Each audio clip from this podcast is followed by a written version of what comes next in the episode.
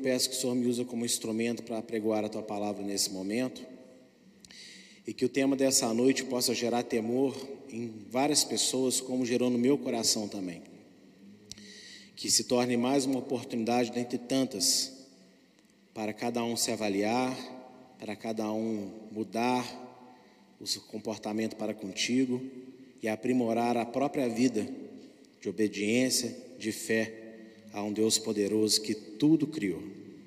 Obrigado pela oportunidade de dar essa palavra nessa noite. No nome do Senhor Yeshua. Amém. Bem, pode se assentar. Vai abrindo a sua Bíblia aí em Hebreus capítulo 10, que é o texto que nós vamos nos basear no dia de hoje para poder falar da palavra de Deus. Aleluia.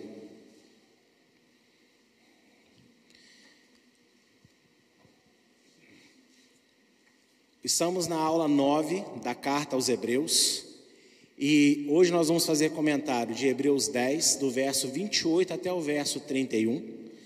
Meu nome é Jimson Marcel, sou pastor aqui da igreja evangélica Eliahu e o tema que eu escolhi para falar com os irmãos hoje é esse daí, ó.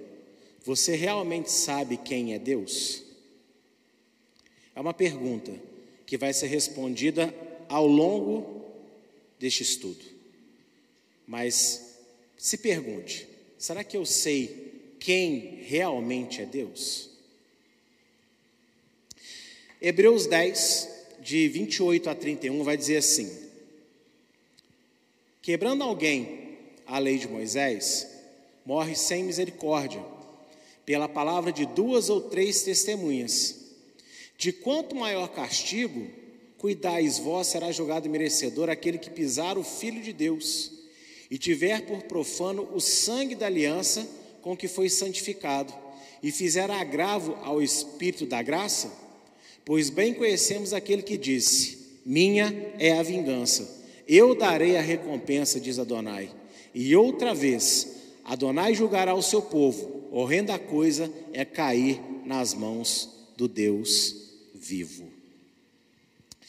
Eu vou destacar alguns pedacinhos desse texto que estão aí na tela, e nós vamos ficar só nele hoje. A minha intenção era acabar o capítulo 10 todo hoje, mas quando eu me deparei com esse texto, eu falei, não vou, não, vai, não, vai, não vou dar conta. Eu vou ter que ficar só nesse trecho aqui para tratar esse assunto muito sério.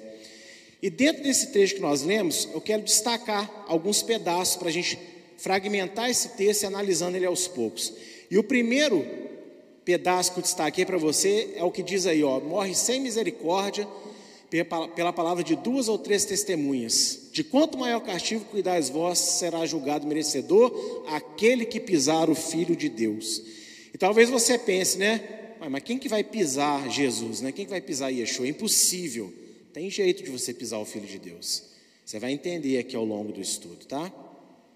O autor de Hebreus seguiu exortando aos judeus crentes de sua época, usando Deuteronômio 17:6, para que levassem muito mais a sério a banalização da fé em Yeshua do que as consequências de se quebrar a lei, a Torá. Olha para mim aqui por um instante. O autor de Hebreus, quando diz, olha, porque morre sem misericórdia, sem misericórdia aquele que for pego em pecado por duas ou três testemunhas. Ele está citando Deuteronômio 17, 6. Agora tem um detalhe: quando ele fala isso, ele diz o quê? Quanto maior castigo virá quem pisar o Filho de Deus. Então, banalizar a fé em Jesus é muito mais sério que desobedecer à lei de Deus. E eu vou explicar aqui agora, no restante do, do, do meu escrito, o porquê disso. Por que, que banalizar a fé é muito pior que desobedecer o mandamento? Pois, se alguém desobedecer aos mandamentos, tem Yeshua para lhe perdoar as iniquidades. Mas, se banalizar o perdão que Deus concedeu na morte do próprio Filho, o Senhor Yeshua, quem ou o que justificará tal pessoa no dia do juízo perante Adonai Deus? Nós sabemos que o pecado, segundo 1 João 3,4, é a desobediência da lei. Todo aquele que transgride a lei comete pecado. Só que tem um detalhe: quem transgride o mandamento de Deus pode ser perdoado pelo sacrifício do Senhor, pelo filho, sacrifício do Filho de Deus. Agora, se você banaliza a fé neste Filho de Deus que te salva, quem vai te salvar?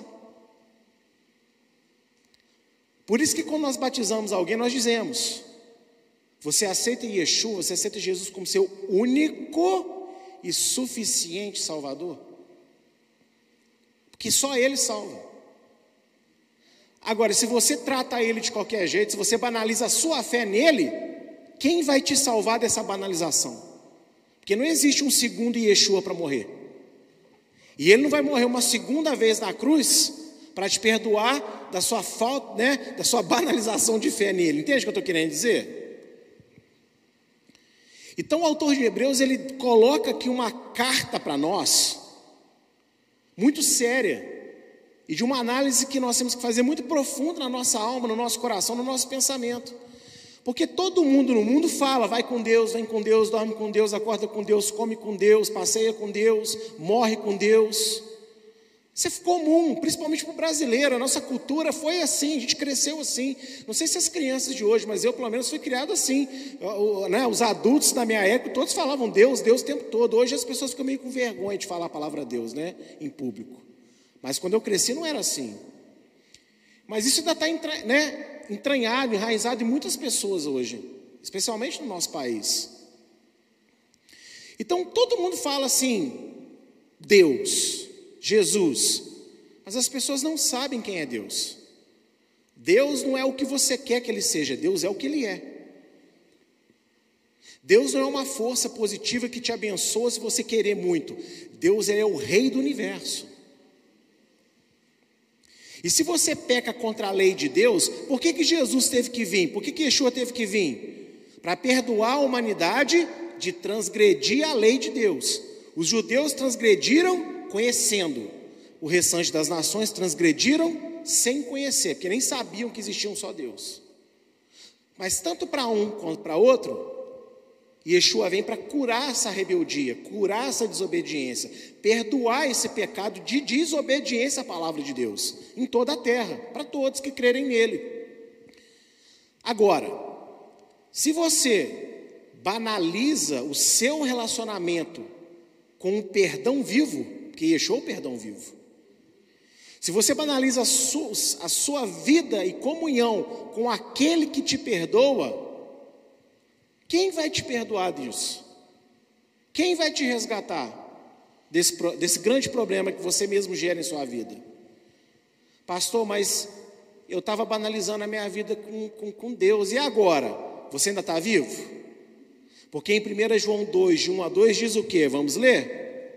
Poucas páginas depois aí de Hebreus, né? Facinho para você voltar lá para Hebreus 10 depois. Olha só o que diz 1 João, capítulo 2, verso de 1 a 2. Meus filhinhos, estas coisas vos escrevo para que não pequeis. E, se alguém pecar, temos um advogado para com o Pai, Yeshua o Messias, Jesus Cristo, o justo. E ele é a propiciação pelos nossos pecados, e não somente pelos nossos, mas também pelos de todo o mundo. Se você está vivo e, ouvindo essa palavra, já começa a perceber que o seu relacionamento com Deus está meio banalizado, você tem um advogado para interceder por você. Agora, você não pode é morrer com a sua fé banalizada. E nem pode achar que você está ouvindo essa palavra hoje, então você tem mais dez dias, mais um ano, mais um mês, mais dez anos para poder resolver mudar isso. Você tem que mudar isso nessa noite, nesse momento que você está ouvindo essa palavra, porque o amanhã literalmente pertence a Deus. Nós vamos deitar essa noite para dormir, mas ninguém sabe se vai acordar amanhã, que a vida pertence a Deus. Então, se você entende hoje que talvez a sua fé esteja banalizada, então o momento do conserto é agora, é hoje, é nessa noite.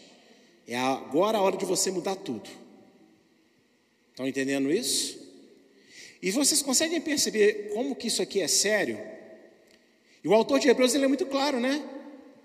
Se quem, ó, se, você, se por desobedecer à lei de Moisés tivesse duas ou três testemunhas para comprovar que você desobedeceu, você era morto, quanto mais banalizar o Filho de Deus. E isso que significa pisar o Filho de Deus. Não significa que você vai pisar na pessoa dele, porque é impossível. Você vai explodir, porque ele é o Rei da Glória. Como é que você vai pisar em alguém glorioso? Não tem jeito. Mas é uma expressão que significa o quê? Fazer pouco. Fazer pouco caso. Não reconhecer tudo o que ele é, tudo o que ele representa. E aqui eu quis colocar bem explicadinho para você entender o porquê que o autor de Hebreus parece estar sendo muito radical, né? Tá não, ele está sendo verdadeiro. O pecado é desobedecer à lei. Por isso Yeshua morreu. Só que se você pecou, desobedeceu à lei, né? Como eu disse, com ou sem conhecimento, o sangue de Yeshua te perdoa. Mas se você banaliza o sangue que te perdoa, quem te salva, gente? Quem vai, quem vai justificar você diante de Deus naquele grande dia? Esse aqui é um alerta muito sério que o autor está dando. Não banalizem o relacionamento de vocês com o Filho de Deus.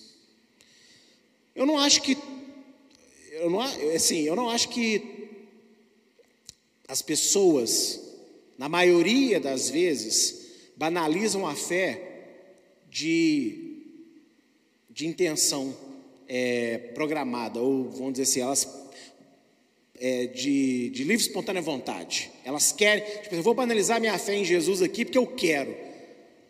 Não.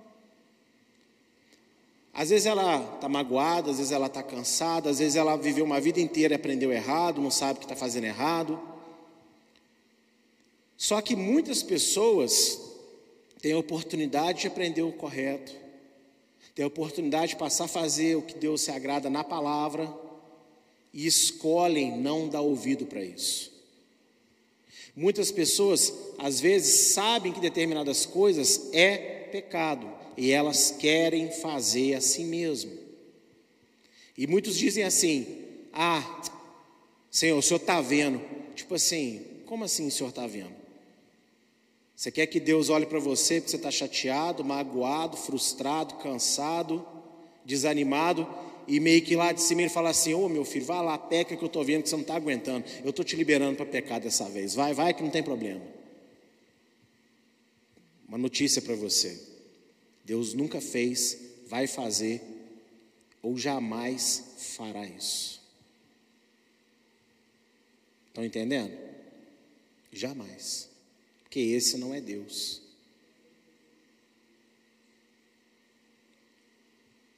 Quero destacar um outro aspecto aí agora dessa palavra para vocês. Minha é a vingança, eu darei a recompensa, diz Adonai, e outra vez Adonai julgará o seu povo. Ao citar o texto de Deuteronômio 32, de 35 a 36, porque esse trecho destacado que o autor de Hebreus fala, está nesse texto aí, Deuteronômio 32. O autor deu um novo significado a ele, a Deuteronômio, pois originalmente fala de Deus exercendo a sua misericórdia ao povo de Israel, após este ter recebido a punição de ter abandonado Adonai e se voltado aos falsos deuses. Olha para mim um instante. O que é Deuteronômio 32? A canção de Moisés. Deus manda Moisés cantar e escrever uma canção ensinar para o povo. Ficaria de testemunho quando lá para frente aquele povo que saiu do Egito pecasse contra Deus. Então aquela canção seria o testemunho que Deus anunciou antes que eles iriam fazer errado. Só que no meio da canção Deus fala: Eu vou punir vocês, porque vocês vão me abandonar. Só que lá no finalzinho ele também fala: Agora, quando vocês tiverem aprendido a lição, então eu vou julgar os povos que massacraram vocês e até exageraram sem a minha permissão, porque eu sou justo, eu vou resgatar vocês.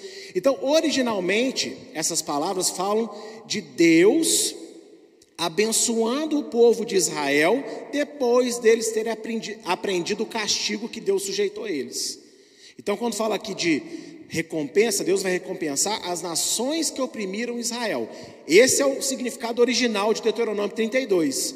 Só que o autor de Hebreus, ao citar esse texto, ele está trazendo aqui também um novo entendimento para nós. Seguindo agora a explicação, você vai entender, ó.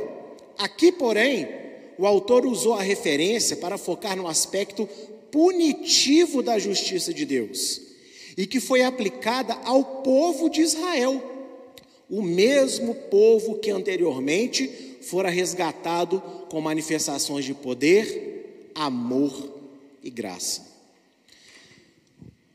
Antes de Deus aplicar justiça aos povos que oprimiram Israel, Deus aplicou justiça no seu próprio povo.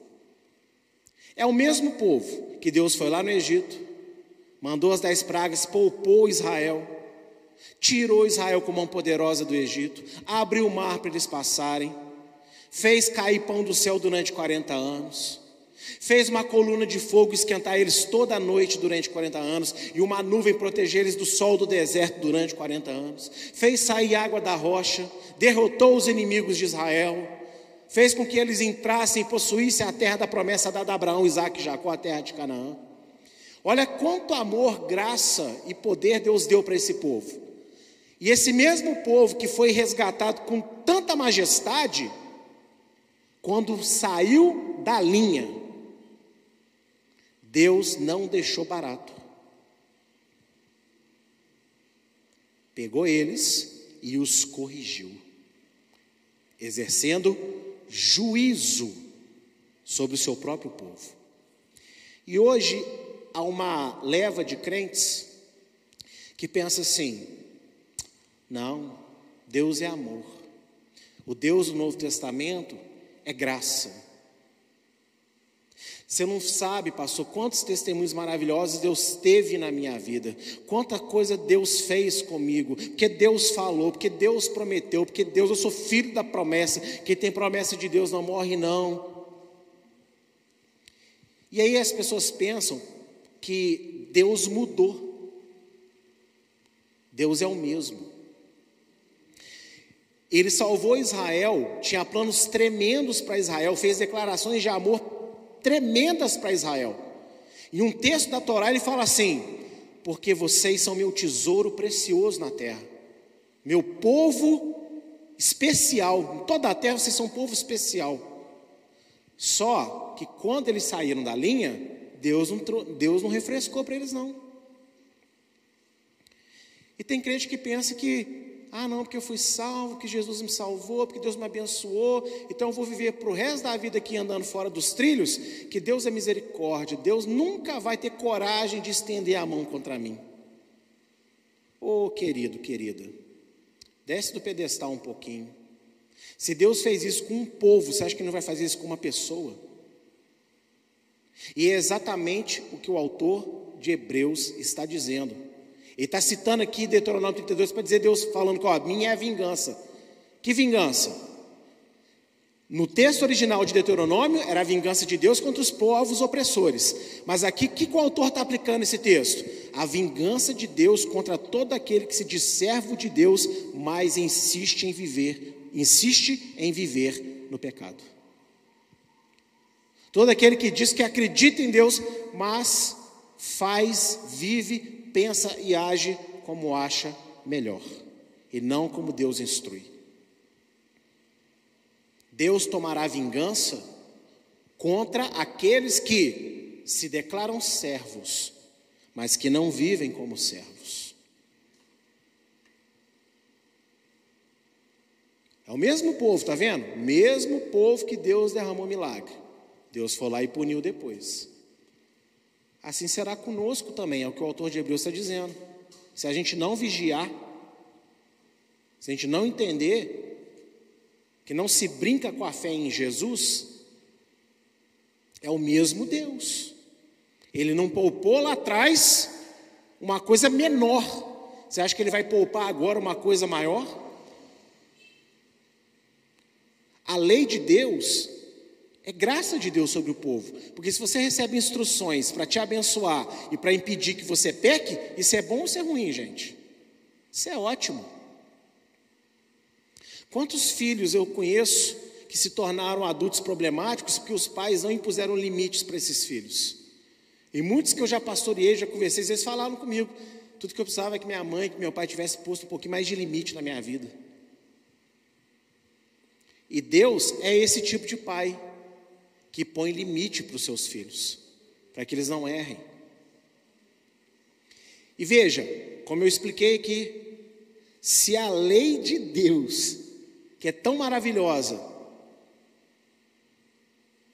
não, não é tolerada a ser a banalização dela, você acha que a morte e ressurreição de Yeshua na cruz é maior ou é menor do que a lei de Deus? Maior. Então você acha que uma coisa muito mais séria, muito maior, Deus vai levar na brincadeira? Deus vai levar no oba-oba? E aí, você que viveu talvez anos afastado de Deus, anos assim brincando com Deus e nada te aconteceu, ó, faz assim, ó, enxuga a testa Fala, obrigado, Senhor. Estou ouvindo essa palavra antes que viesse o mal contra mim. Que Deus é longânimo. Vai vir o juízo, mas o juízo às vezes pode demorar. E tem pessoas que eu fico muito preocupado, porque parece que faz tudo de ruim nessa terra, nada de ruim acontece com ela, né?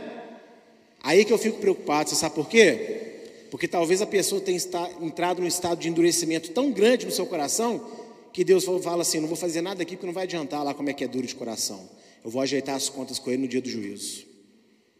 Aí vai ser problemático, porque aí não tem tempo de arrepender mais. Olha o que diz 1 Pedro 1,17. 1 Pedro 1,17. E se invocais por Pai aquele que, sem acepção de pessoas, julga segundo a obra de cada um, andai em temor durante todo o tempo da vossa peregrinação. Tá vendo? Ah, Israel é meu povo, é povo especial para mim, povo de sacerdote. Agora, se pecar, não tem diferença nenhuma para o restante do mundo. Assim são crentes também. O Jimson é filho de Deus, é servo de Deus, né?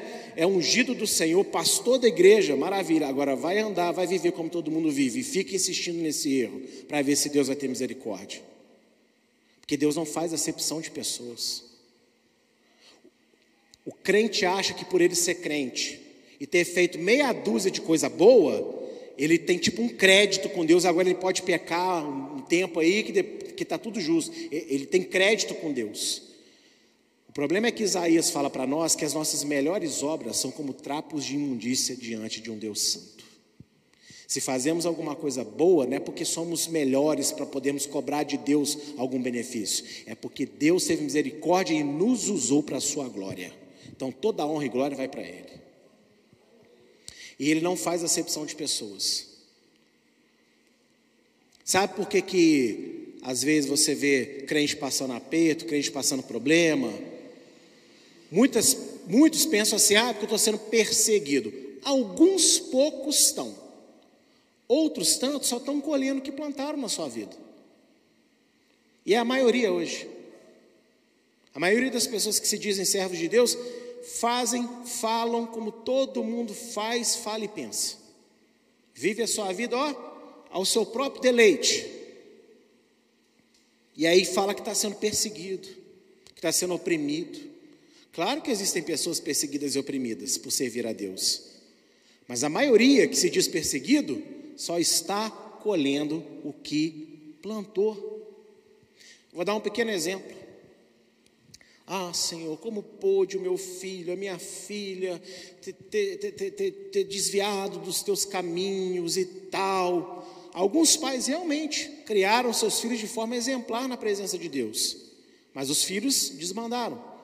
Mas muitos desses que fazem esse tipo de pergunta para Deus, sabe como é que criava o filho? Entrava por essas portas, enfiava o filho lá dentro da salinha. Quando chegava em casa, a semana inteira não tinha um minuto de devocional com aquela criança. Não orava com a criança, não lia a palavra com a criança, não incentivava a criança a ver programações que são de Deus. Não. Deixa a criança aí, ó, largada. Mas ela quer cobrar Deus porque ela consagrou a criança no altar, ela colocava a criança na salinha das, das crianças na igreja. Então, como que pode Deus, meu filho, ter se desviado? Você não criou ele com temor de Deus. Você não teve uma vida ali, ó, mostrando para ele quem é Deus, botando limites, da, segundo a Bíblia, para essa criança. Agora você quer cobrar a Deus o porquê que essa criança desviou? Olhe-se no espelho, meu amigo, minha amiga. Se tem alguém errado numa, nessa história, de qualquer pessoa, qualquer história que seja, sempre é o ser humano, nunca é Deus, porque Deus é santo. Então tá vendo, Deus não faz acepção de pessoas. E lá em Romanos 14, 10,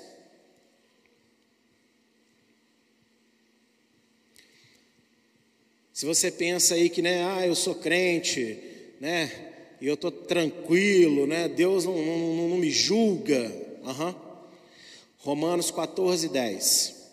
Mas tu, por que julgas teu irmão? Ou tu também, por que desprezas teu irmão? Pois todos havemos de comparecer ante o tribunal do Messias, de Cristo. Todos nós vamos prestar contas, mesmo os salvos vão prestar contas diante de Deus. Você vai ser salvo, mas você vai prestar conta.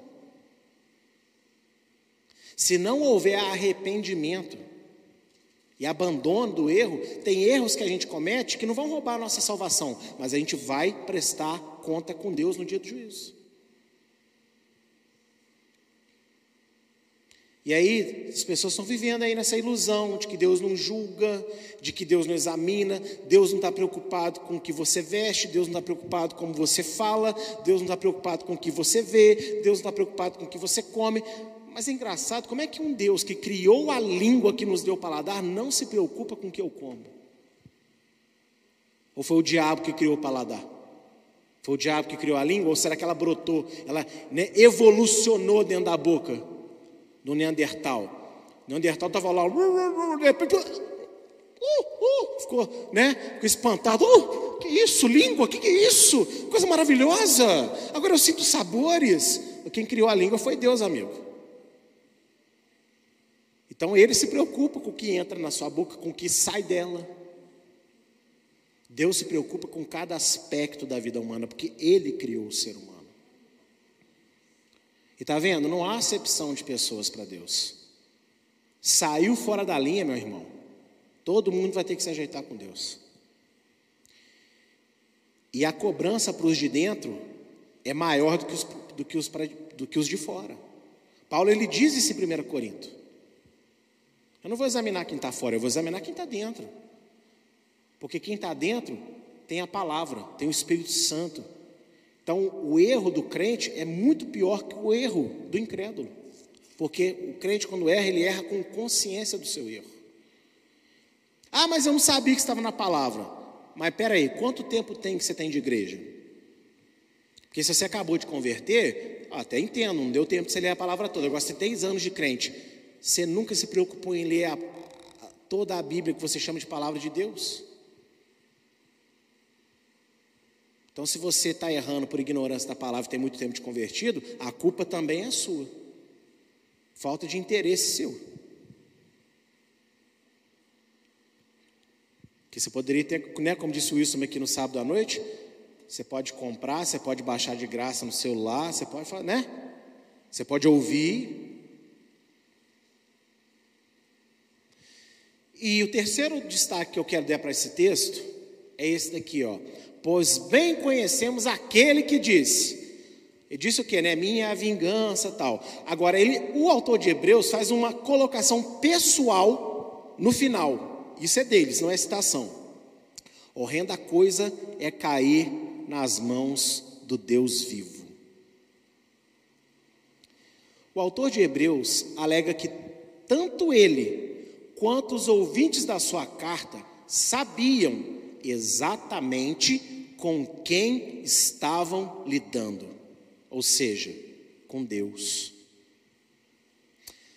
A atual geração de crentes, porém, parece ter perdido este conhecimento sobre quem é Deus em sua totalidade. Vamos lá em Apocalipse 21 para a gente entender quem é Deus na sua plenitude? Ah, eu já sei, pastor. Deus é um coração de, de, de, de flu-flu gigante, cheio de, de, de jujuba caramelada, né? É um doce, beleza. Vamos ver o que a Bíblia fala. Quem é Deus na sua totalidade? Apocalipse 20, verso 11. O subtítulo aqui eu quero até usar, diz o que? O juízo final, né? E vi um grande trono branco e o que estava sentado sobre ele, de cuja presença fugiu a terra e o céu, e não se achou lugar para eles. Quem que é Deus na sua totalidade? Um ser tão poderoso, tão glorioso, cuja justiça é tão severa e tão séria, que o universo tentou fugir da presença de Deus, mas não teve onde se esconder, porque Deus é maior que o próprio universo. Entendeu? E essa geração atual, quando eu digo essa geração atual, eu estou né, generalizando, amém? Tem pessoas que às vezes não precisavam de ouvir isso, mas é bom ouvir do mesmo jeito, né? Então essa geração parece ter esquecido de quem é Deus na sua totalidade. Pois muito se fala do amor, da graça e misericórdia, da paciência e tolerância passiva de Adonai. O que é tolerância passiva? Deus vê, vê, vê e não faz nada, né? Mas quase nada se diz da sua justiça, da sua indignação diária para com os pecados praticados pelas pessoas no mundo. Hoje, quando vou falar de Deus, vou falar o quê? Deus é amor, Deus é misericordioso. Não porque Deus é muito paciente, não porque Deus, mesmo eu sendo assim, olha, Deus me ama, mesmo que eu vá fazer, Deus me ama.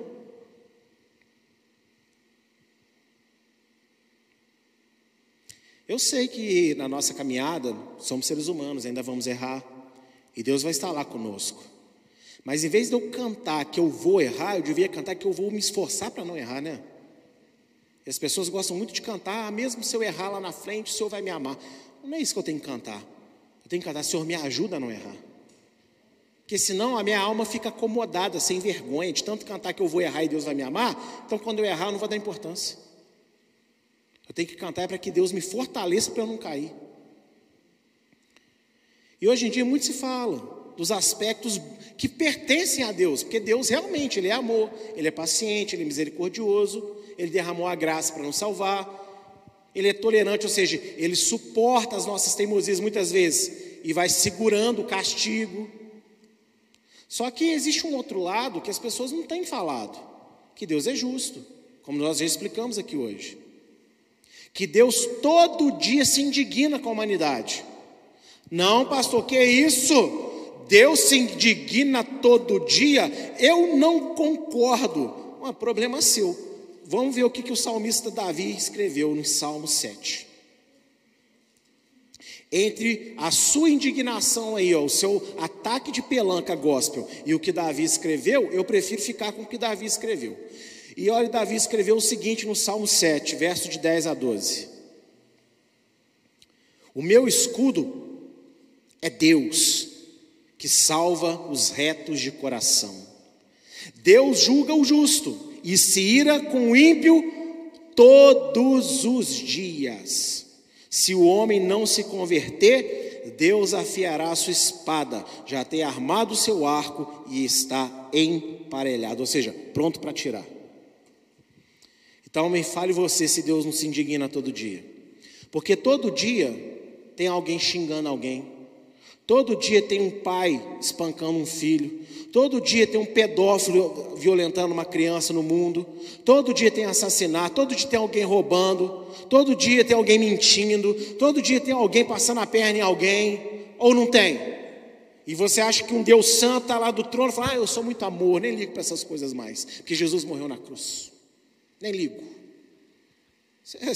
desculpa aí, você está fantasiando um outro Deus, que não é o Deus da Bíblia.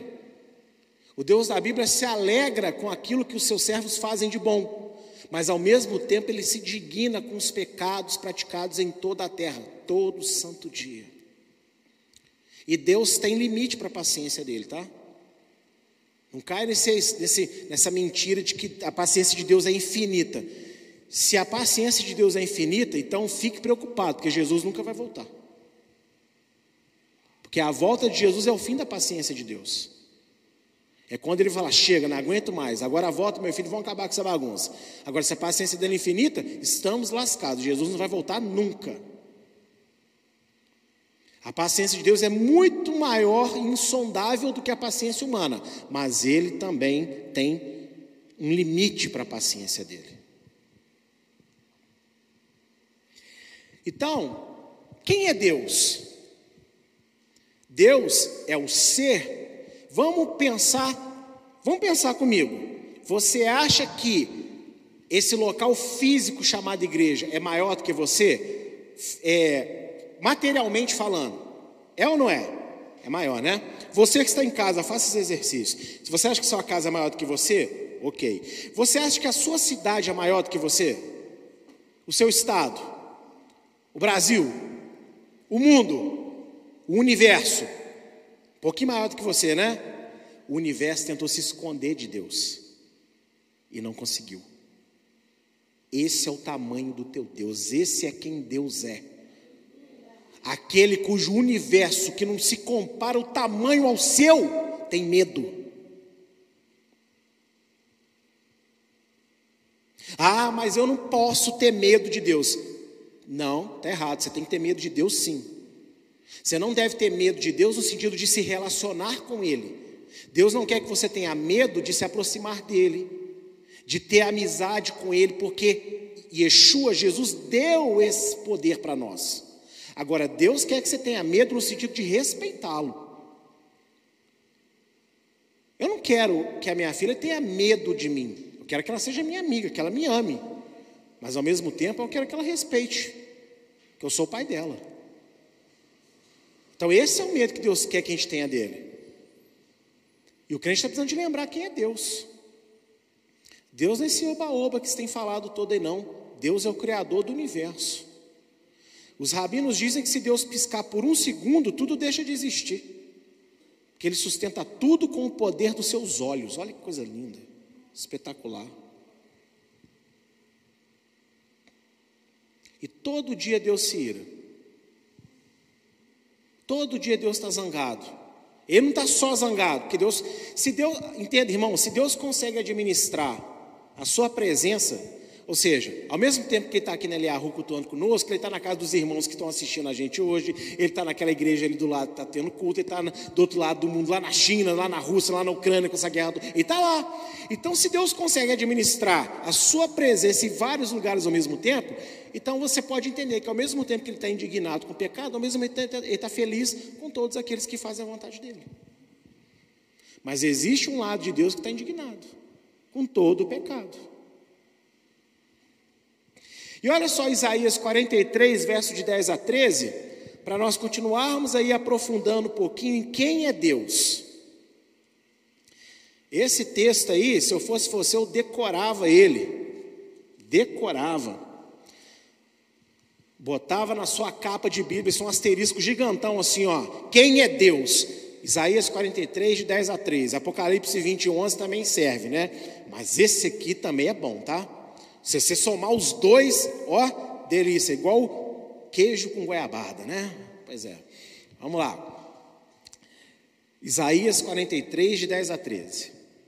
Vós sois as minhas testemunhas, diz Adonai, e meu servo, a quem escolhi, para que o saibais, e me creiais, e entendais que eu sou o mesmo, e que antes de mim Deus nenhum se formou, e depois de mim nenhum haverá. Eu, eu sou Adonai, e fora de mim não há Salvador. Eu anunciei, eu salvei, e eu o fiz ouvir. E Deus estranho não houve entre vós, pois vós sois as minhas testemunhas, diz Adonai. Eu sou Deus. E ainda antes que houvesse dia, eu sou e ninguém há que possa fazer escapar das minhas mãos. Eu, agindo eu, quem me impedirá? Esse é Deus. Esse é Deus.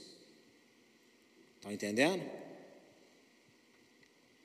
E deixa. Você já percebeu quantas vezes nesse texto ele fala, eu sou?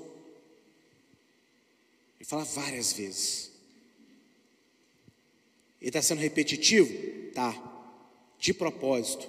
Porque ele quer deixar muito claro é igual quando você pega uma criança e fala assim: não pode, repete comigo, não pode, mais uma vez, não pode. Já viu quando você faz isso com a criança? Tá, é como se Deus estivesse tendo esse carinho conosco aqui, falando assim: vocês vão entender quem eu sou.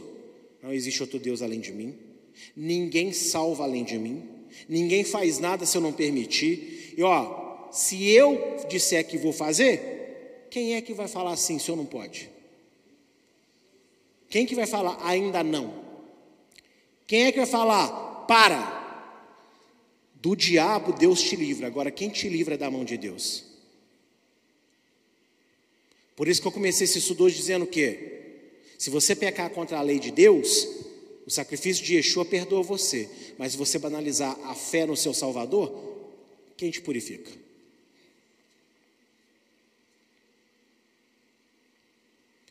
Muitos se apoiam em uma afirmativa teológica, mas não bíblica, que o Deus de hoje é muito mais tolerante e compreensivo com o pecado, por causa do sacrifício do seu filho. Fazem parecer que Yeshua revelou a graça como um aspecto de Deus que nunca tinha sido visto antes. Olha para mim. Não é assim que falam? Não, porque o Novo Testamento agora vem a dispensação da graça. A graça de Deus agora foi revelada, né? Parece que a graça de Deus nunca tinha sido manifestada ao mundo, né? Antigamente era só o Deus do Antigo Testamento, mal, sanguinário, violento, não é isso? E as pessoas dizem o quê? Agora com o sacrifício de Jesus, quando eu peco e Deus pensa em me punir, eu falo assim: o senhor não pode. Aqui, ó, lembra da mão furada de Jesus. Ai, meu Deus. Como se Jesus tivesse vindo rebeldemente na terra e se sacrificado na cruz, né? O sacrifício de Jesus na cruz foi plano do Pai, para quem não sabe. Foi o Pai que fez esse planejamento. E ele veio obedecer. Mas, ao contrário do que estes parecem, fazem parecer, a cruz escancarou a graça de um Deus que é amor e sempre desejou salvar. Se você acha que Yeshua veio trazer a graça como uma novidade, nunca antes vista pela humanidade, você não entendeu foi nada. Yeshua não é uma novidade de uma graça que nunca foi vista. Yeshua é a plenitude da graça que Deus tem derramado desde a queda de Adão. Sabe por quê? Sabe como que eu te provo isso? Apocalipse 13, verso 8. Vamos ver aqui Apocalipse 13, verso 8.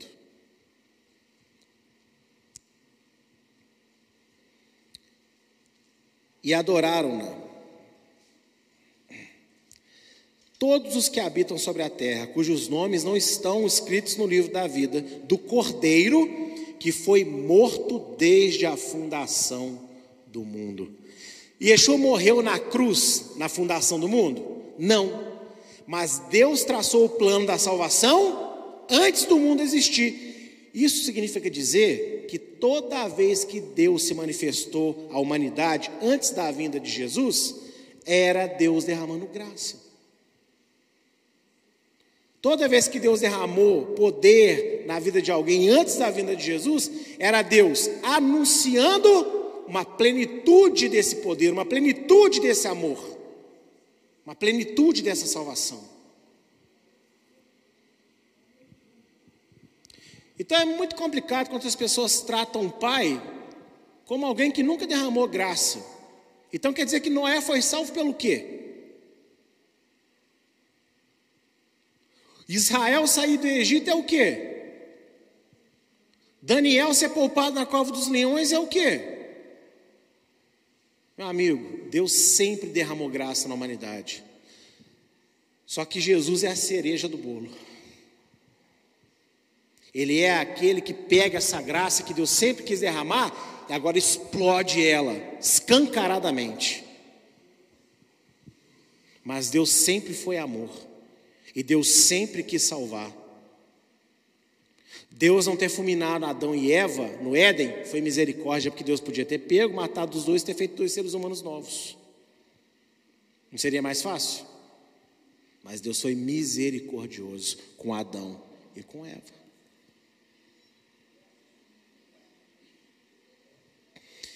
Voltando aqui em Hebreus 10, nesses últimos dois aspectos que eu coloquei aqui para vocês, quero dizer mais um comentário, que é o seguinte: portanto, o amor e a misericórdia de Deus não são atributos da pregação do evangelho. É, perdão. Portanto, o amor e a misericórdia de Deus, que são atributos da pregação do evangelho, não andam desassociados da mensagem de justiça e anúncio do juízo que Deus um dia trará sobre o pecado e mal que o inimigo e seus demônios praticaram contra Deus.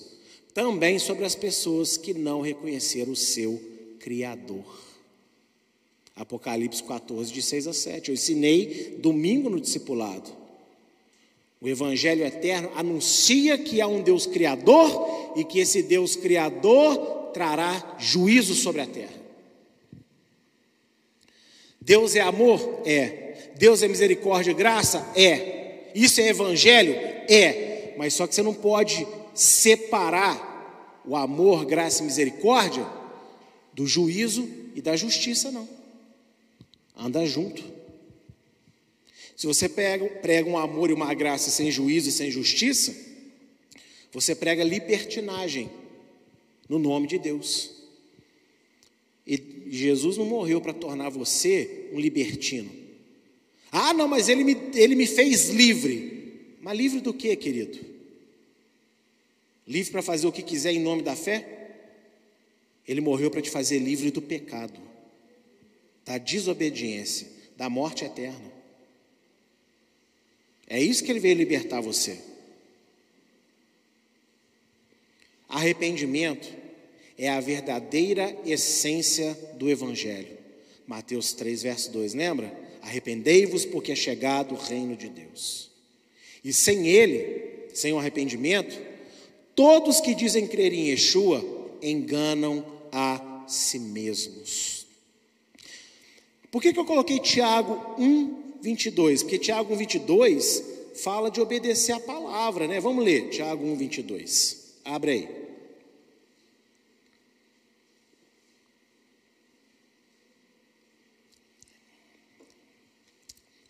É, Tiago 1,22. E sede cumpridores da palavra, e não somente ouvintes, enganando-vos a vós mesmos. O que, que eu falei que é a verdadeira essência do Evangelho? Arrependimento. Só vai se preocupar em cumprir a palavra quem entendeu que vive fora dela. Você só vai cumprir Tiago 1,22 e ser cumpridor da palavra, não enganando a si mesmo, se você entende que a sua vida não estava regrada pela palavra. Por isso, se você diz crer em Yeshua, você tem que unir essa crença com a boca à prática da Bíblia, da palavra de Deus. Porque se você diz que acredita em Yeshua, mas não guarda a palavra, você se engana. Então você recebeu só benefícios. Não, eu acredito em Jesus, que Ele me abençoou, estava precisando de uma cura, de uma bênção, de uma prosperidade, Ele me deu. Só que não é por isso que Ele morreu na cruz, Ele morreu para te salvar. Então significa dizer que você estava numa conduta de vida errada, segundo a palavra de Deus. E Deus veio te salvar dessa conduta. Já que você foi salvo dessa conduta, você não pode continuar vivendo nela, você tem que mudar suas atitudes, tudo em você. E como você vai saber o que você precisa de mudar? A Bíblia. Então, o arrependimento é a chave do verdadeiro Evangelho. A pessoa que diz que prega o Evangelho, mas só prega bênção, prosperidade, milagre e coisa boa, o Evangelho também traz essas coisas. Mas não para por aí. As coisas boas, as bênçãos, a prosperidade que Jesus traz é para mostrar para as pessoas que Ele é verdadeiro e para que elas aceitem a palavra de arrependimento. E entendeu agora Tiago 1,22? Se você não acredita em Yeshua, você não cumpre palavra. Ah, eu acredito sim, mas você guarda a palavra? Não. Então você não acredita, você está se enganando. Porque acreditar em Yeshua significa mudar de vida. E não é mudar de vida segundo. Para de brincar aí, faz favor. E você não muda de vida segundo o que você pensa. Você muda de vida segundo o que a palavra mostra para você que você tem que mudar.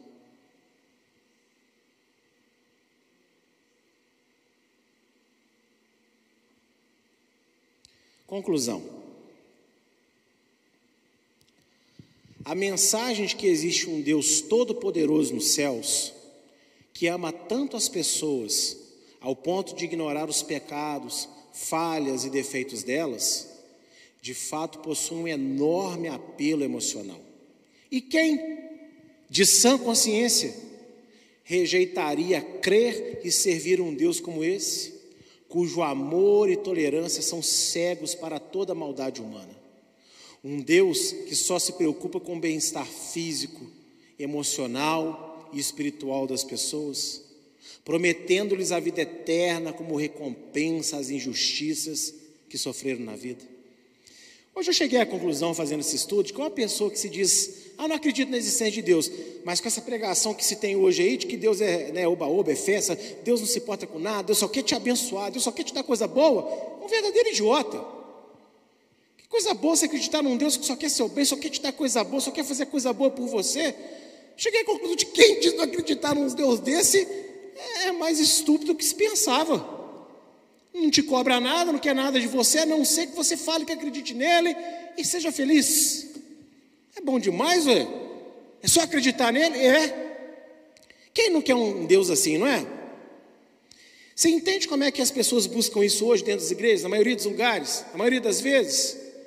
Elas estão todas defeituosas, estão cheias de falha, mas elas não querem ouvir das falhas delas, elas querem ouvir que Deus as ama, apesar das falhas. Sim, Deus ama você apesar das suas falhas, mas para trabalhar em você a melhoria delas, não para você ficar acomodado nelas como elas estão aí em você. É bom ouvir isso, não é? Deus me ama, não importa o que eu faça. Deus está comigo, não importa o que eu faça. Deus está me abençoando, não importa o que eu esteja vivendo. É bom você ouvir uma coisa dessa. Você chora, você fica emocionado, você fala: olha, meu Deus, que maravilha problema, querida, é que Deus está fazendo essas coisas para te levar ao arrependimento. Não para você achar que está tudo bem. As pessoas têm recebido é, misericórdia de Deus e acham que está tudo bem. Pessoas que dizem que acreditam em Deus, mas xinga como todo mundo xinga. Quem foi que disse para você que crente pode xingar? Pode não. Porque a Bíblia diz: não haja palavras torpes na sua boca. Então você não pode. Ah, porque eu sou do Rio de Janeiro, lá é o problema, você pode ser até do Himalaia. A partir do momento que você aceitou Yeshua, você faz parte de uma nova cultura. Cultura dos céus. Cultura de Deus. Então estamos aí vivendo essa geração. As pessoas falam o que todo mundo fala, vê o que todo mundo vê, ouve o que todo mundo ouve, vai onde todo mundo vai, se veste como todo mundo se veste, posta o que todo mundo posta,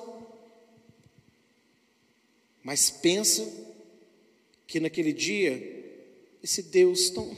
tão importante é que você acreditava em mim. Importante que você, quando ouvia louvor, você chorava. Ô oh, querido, desculpa, mas não é o que a Bíblia ensina, não. Você pode chorar até, até, até virar cachoeira. Se esse choro não for traduzido em mudança de atitude na sua vida, Não adiantou nada chorar. As pessoas tratam o Evangelho como uma recompensa do sofrimento no mundo, né?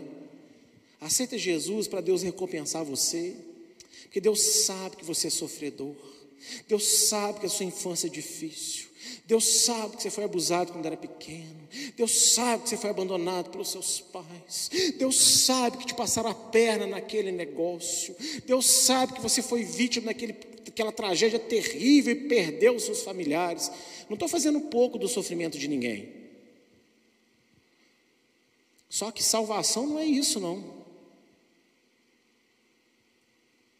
O problema é que a mensagem do Evangelho não se trata de um Deus que ignora os pecados de ninguém, mas do Deus que pagou o preço de todo o mal cometido ao longo da história humana contra ele, entregando o seu filho no lugar da própria humanidade, merecedora da ira divina. Nós merecemos todo o mal que a humanidade está vivendo. E ainda pior. Por muito pouco, você lança uma palavra para machucar alguém. Por muito pouco, você perde a paciência. Por muito pouco, você amaldiçoa pessoas em vez de abençoar. Seja hipócrita, não, querido, querida. Por muito pouco no trânsito, uma pessoa vai lá e sai do carro e briga e bate e mata. Por muito pouco, um marido trai a sua esposa, a esposa trai o seu marido. Por muito pouco você mente, por muito pouco você gasta o que você não tem. Nós somos maus. E aí, quando acontecem algumas tragédias, as pessoas se levantam dizendo: Ah, se Deus existisse, meu amigo, é porque Deus existe que não acabou com tudo ainda. Porque nós merecemos todo esse mal que sofremos. Nós somos, o ser humano é mal. É mal. Uma criança, você olha assim, você pensa é inocente, pode sair nada de mal disso aqui. De repente dá aquele showzinho particular no meio da rua. Se deita no chão, rola e grita. E quem olha de longe pensa que o pai é um tirano que a mãe é uma, né, uma.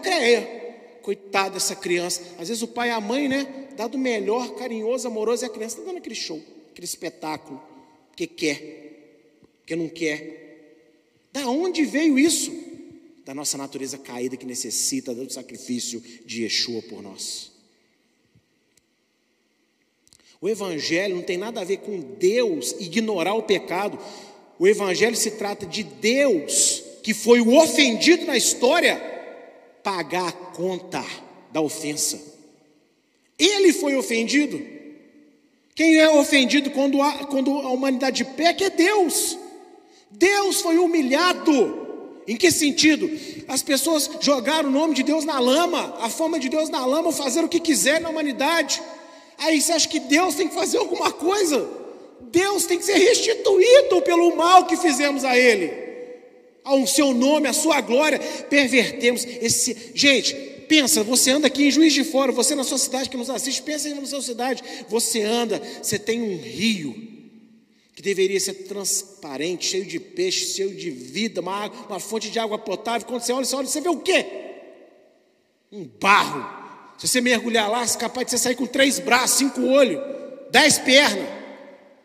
Um mutante. Por quê? porque nós estragamos o mundo que Deus nos deu. Todo dia nós fazemos isso. Não peço a você que você é santinho, não, que você chupa a bala e joga o papelzinho na rua, seu hipócrita. Você joga latinha pelo caminho, ninguém está vendo, Deus está vendo. Ah, então quer dizer que você é pecado também? Lógico que é. Você não está cuidando que Deus te deu. Você não um porco, um lambão e Deus é organizado. Nós merecemos a ira de Deus. Evangelho, mensagem de Jesus na cruz, não é para para acalentar o pobre sofredor, não, é para trazer para todos, apesar de serem pobres e sofredores, eles são pecadores e precisam da misericórdia de Deus, de serem salvos. E Deus, no seu grande amor, traz solução para a vida de muitas dessas pessoas. Evangelho não é recompensa porque merecemos alguma coisa, porque fomos injustiçados.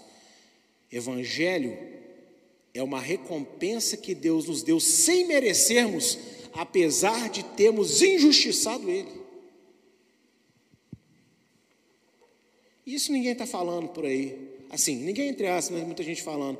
Mas na grande maioria ninguém está pregando, ninguém está falando, ninguém quer ouvir.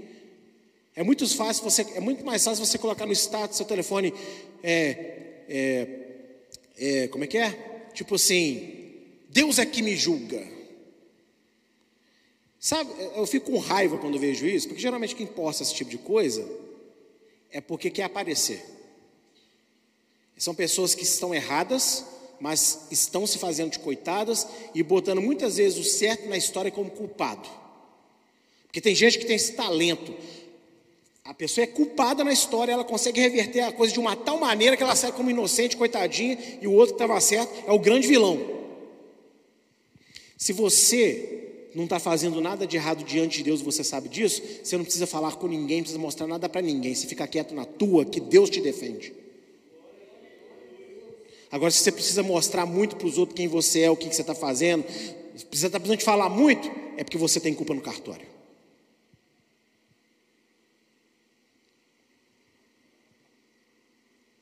Pode saber disso. Romanos 5, verso 8.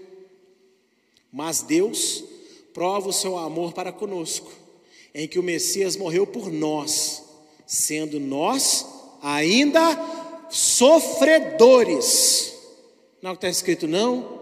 Sendo nós ainda pobres coitados de maré si. Não, né? Alguém fala de maré si ainda? Eu tiro umas expressões da, né, do meu tempo aqui, né? Pois é. Aí depois a gente entra no carro, minha filha pergunta assim: pai, o que é de maré si? O que está dizendo o texto aí? Que o Messias morreu por nós, nós sendo ainda o que? Pecadores. E ó, vai. No verso 9 segue dizendo: Logo muito mais agora, tendo sido justificados pelo seu sangue, seremos salvos da ira. Ai, que ira? Ai, a ira do diabo. Hã? Ira do diabo? Que ira do diabo, irmão? Romanos 1, 18. Ih, o tempo tá bom, vou nem correr. Romanos 1, 18.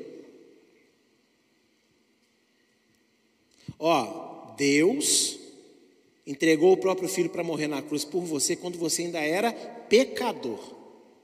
Então, significa dizer que, se você ficar firme, ele vai te salvar da ira dele. Da ira dele é, ó, Romanos 1,18 porque do céu se manifesta a ira de Deus sobre toda a impiedade e injustiça dos homens, que detêm a verdade em injustiça. Yeshua veio para salvar você da ira de Deus. Marcos 14, 36 fala que ele tomou um cálice.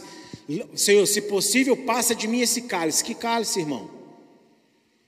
O cálice da ira de Deus que Deus vai derramar no dia do juízo para todo aquele que não aceitou Yeshua como Salvador. Ou seja, quis dar conta do próprio pecado.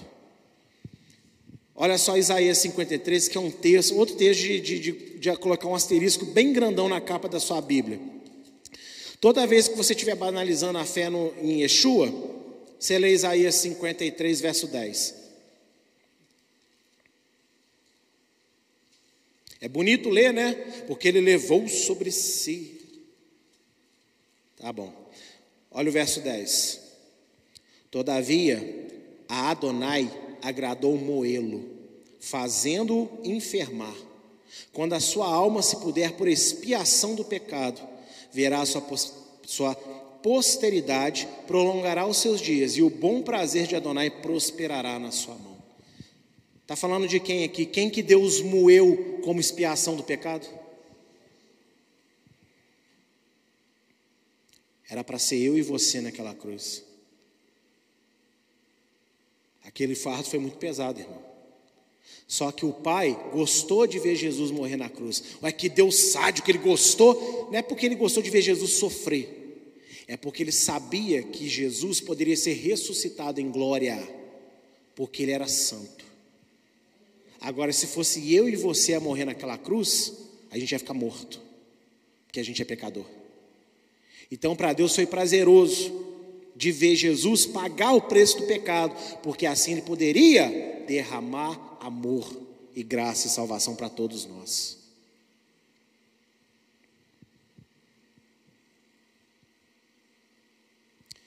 Ainda há tempo de levar Deus a sério.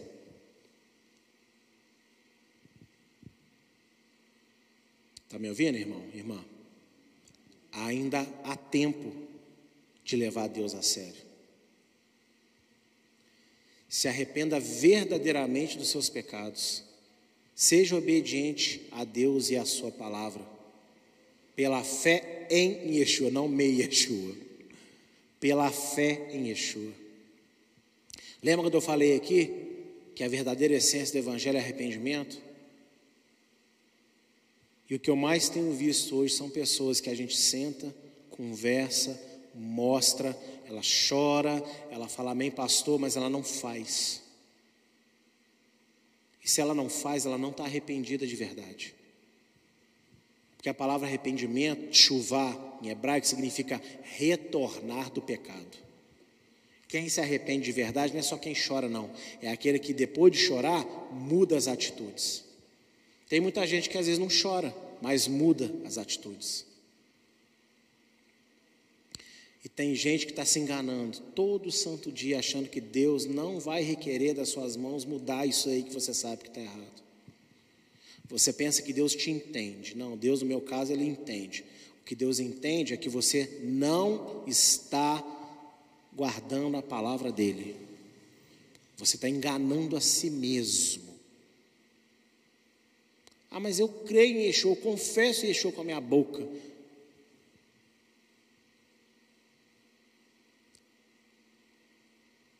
Que bonito. Lindo.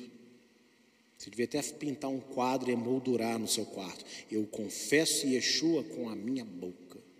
Você passa um batom, dá um beijo no quadro para ficar lá a forma da sua boca para você admirar.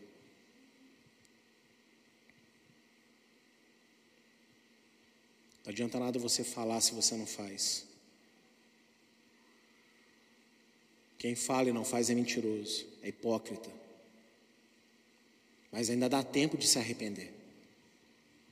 Dá tempo de mudar de verdade o que está errado.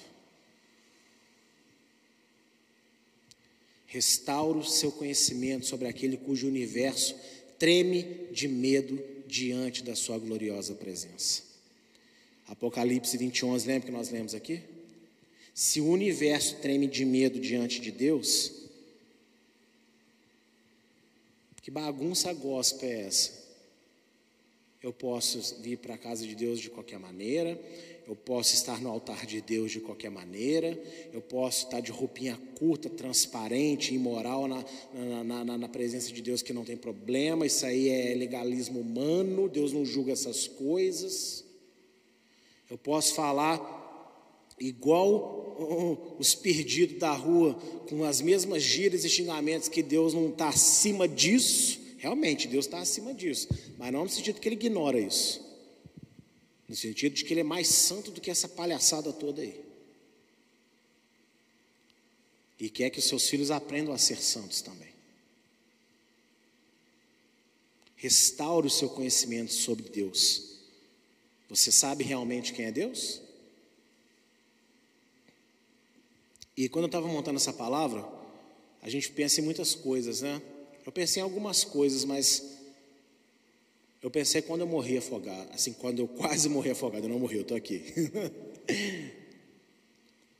eu lembro quando Deus falou comigo na segunda-feira à noite, eu vou te dar uma experiência aqui nesse lugar. Chega em casa, né, no apartamento que eu estava, acorda sua esposa e conta para ela, para ficar de testemunho que eu falei. Cheguei lá, acordei ela e falei, Deus falou que ia me dar uma experiência aqui na praia. E eu pensando, né? Deus vai me usar para pregar para alguém, Deus vai usar alguém para falar comigo. No dia seguinte, por volta de meio-dia, a, ó, a água me leva. Eu perco as minhas forças. Eu engulo água, a base do meu pulmão direito ficou cheio de água.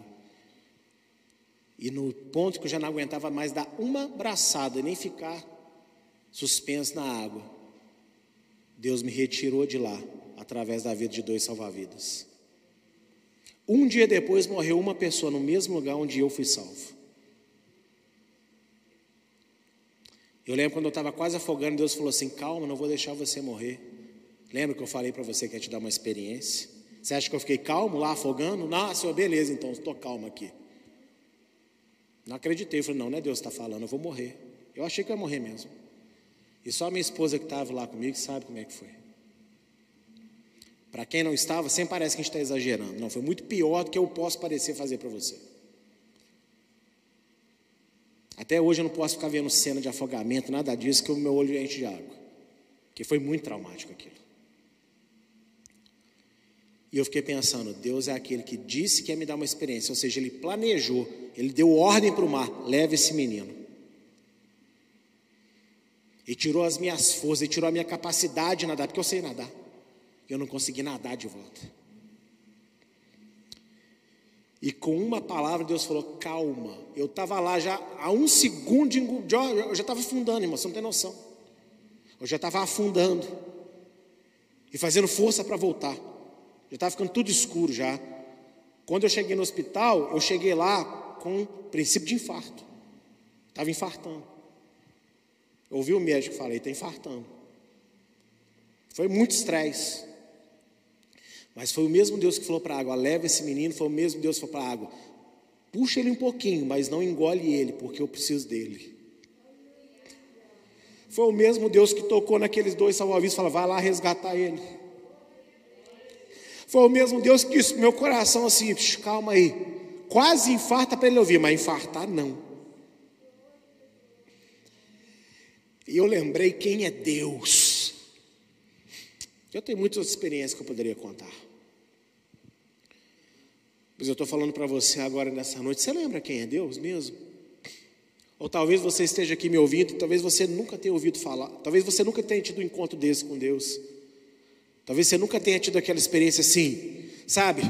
É, né? Deus está aqui agora e você encolher.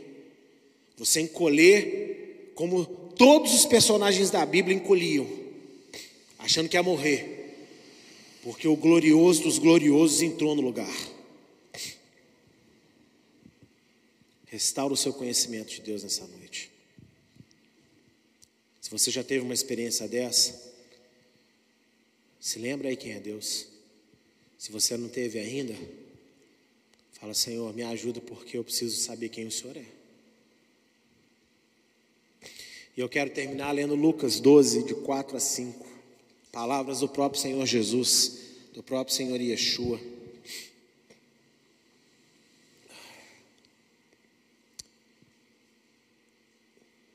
Olha só o que o Senhor Yeshua disse. E digo-vos, amigos meus, olha para mim por um instante. Essa forma de Yeshua falar tem que ser levada em conta. Olha só, amigos meus, ele está falando isso com muito carinho para a gente prestar bastante atenção. Olha o que ele diz: Não temais os que matam o corpo, e depois não tem mais que fazer. Mas eu vos mostrarei a quem deveis temer. Temer aqui é ter medo mesmo, tá? A palavra aqui é ter medo. Temei aquele que, depois de matar, tem poder para lançar no inferno. Sim, vos digo, a esse temei. Quem é que pode lançar no inferno? O diabo? Quem vai julgar? Deus, né? Quem vai julgar por Deus? Quem que vai se sentar no trono de Deus e vai julgar? Yeshua. Jesus que as pessoas tanto usam o nome para banalizar a fé.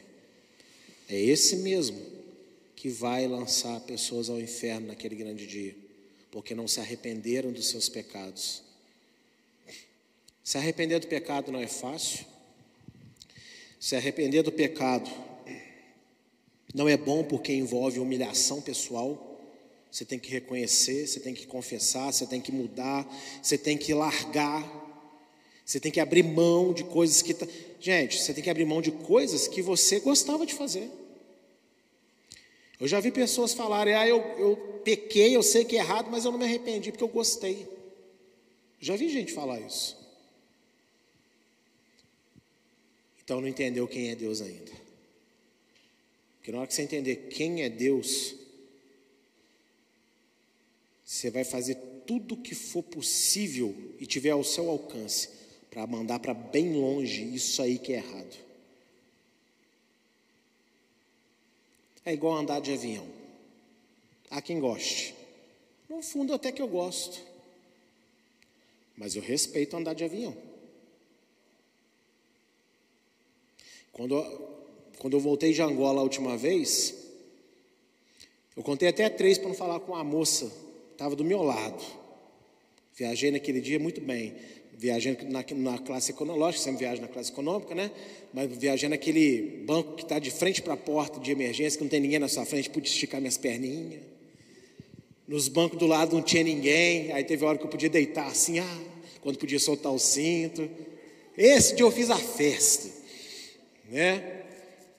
E no, no meu lado também tinha uma senhora, os cordões assim de ouro. Dava para ver que ela era alguma empresária que estava em Angola voltando para o Brasil. E o avião já taxiando para decolar e a mulher com o celular na mão. Faz, Jesus amado, Senhor, eu não vou morrer por causa dessa mulher. Faz essa mulher largar esse celular. E a comissária de bordo veio três vezes falar com ela. E nada. Já estava quase levantando lá, mandando ela desligar aquilo. Por quê? Porque eu respeito o avião. Se fala que não pode estar ligado nada na hora de decolar, amigo, pelo amor de Deus, acabou de cair outro avião aí. Na China aí, 150. Não cai todo dia, é o transporte mais seguro do mundo. O problema é que quando cai, cai. Nem negócio de ah, furou o pneu no ar, vão parar para trocar. Não é isso. Entendeu? Quebrou a asa, vão descer para trocar. Não, que, que quebrou a asa? Misericórdia, já era. Então eu respeito o avião, está entendendo? Eu respeito o mar, aprendi a respeitar o mar. Mas muito mais do que isso, aprendi a respeitar Deus. E todos nós devemos nos lembrar disso diariamente. Lembrar que Deus criou tudo isso que você vê. Tudo aquilo que você não vê. E Ele sustenta tudo isso, está sustentando agora, nesse minuto. E o autor de Hebreus, no capítulo 10, que nós estudamos nessa noite, ele disse: Cuidado, a desobediência da lei não fica impune, muito menos banalizar a fé daquele que te perdoa por desobedecer essa lei.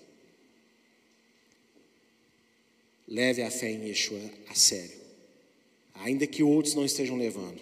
Não é hora mais de olhar para o lado olha para si mesmo e permanece firme na presença de Deus.